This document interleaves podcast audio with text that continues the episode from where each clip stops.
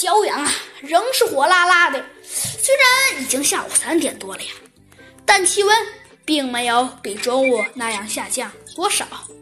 这时候，小鸡墩墩和猴子警长正骑着摩托车朝百货公司的仓库啊疾驰而去。原来，十分钟前呢，小鸡墩墩接到了百货公司保卫科的呀一个电话，说他昨晚他们公司的。一箱价值十万多元的银首饰被盗了。十分钟后，小鸡墩墩和猴子警长来到了百货公司的仓库门口。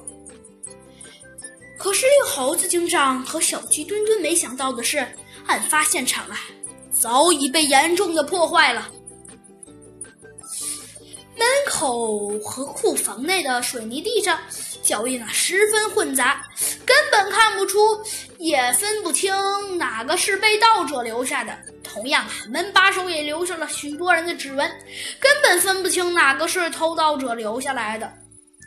他们呀，走到了一排货架前，保卫科狼狗指着货架说：“呃，嘿嘿。”那箱银首饰原本就放在这儿的，嗯，你看，看看看，那些狡猾的贼用装着石头的，呃，装着石头的同样的纸箱换走了一箱银首饰，而这些不值钱的商品一箱也没有多少，唯独这箱被银首饰盗了。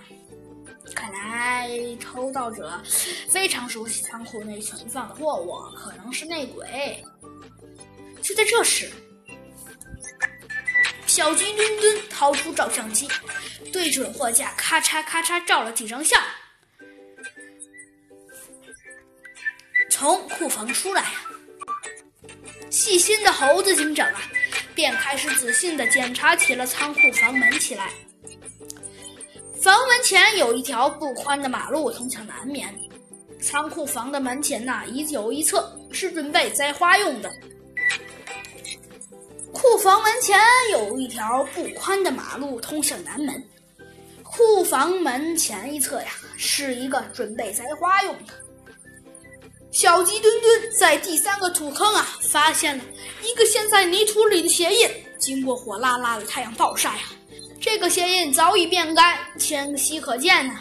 这可是案发现场唯一的鞋印，见状啊！猴子警长连忙拿出照相机，把它拍了下来。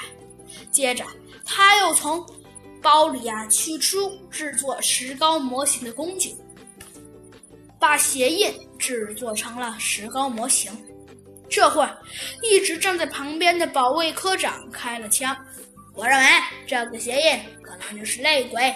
留下的。